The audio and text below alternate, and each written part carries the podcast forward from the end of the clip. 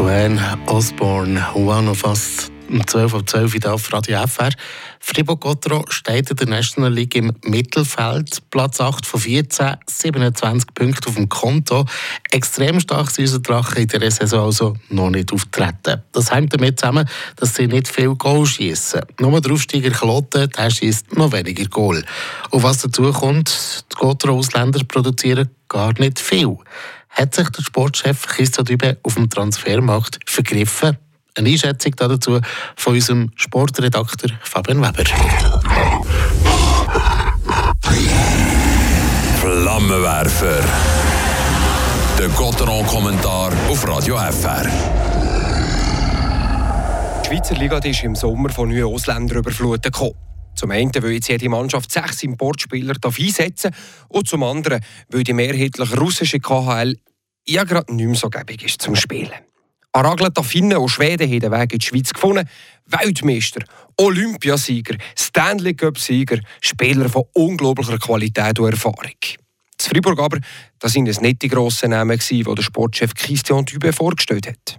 Janne Guokkanen, Juuso Vainio, Markus Sörensen und Jakob de la Rose – auf dem Papier zwar nicht komplett verkehrt, aber halt auch nicht Topshots, wie zum Beispiel Gen von der ZSC Lions gerichtet haben. Ja, wie sieht es bis jetzt aus? Jetzt, wo Gotro 17 Matches gespielt hat in der Meisterschaft, sehr schwach.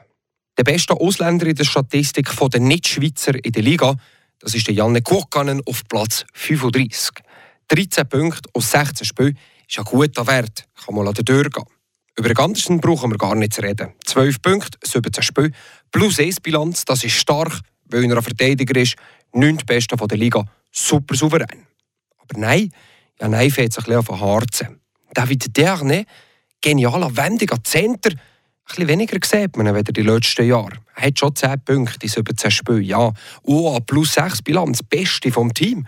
Gleich irgendwie nicht so überzeugend wie auch schon. Ja, okay, 36-jährig, letzte Saison der Karriere, hat er ja angekündigt, kann man mal so zudrücken, dass er nicht mehr gleich spritzig ist. Über die beiden Schweden, Markus Sörensen und Viktor Rask, etwas zu sagen, das ist schwer. Sörensen hat sich vor der Meisterschaft verletzt.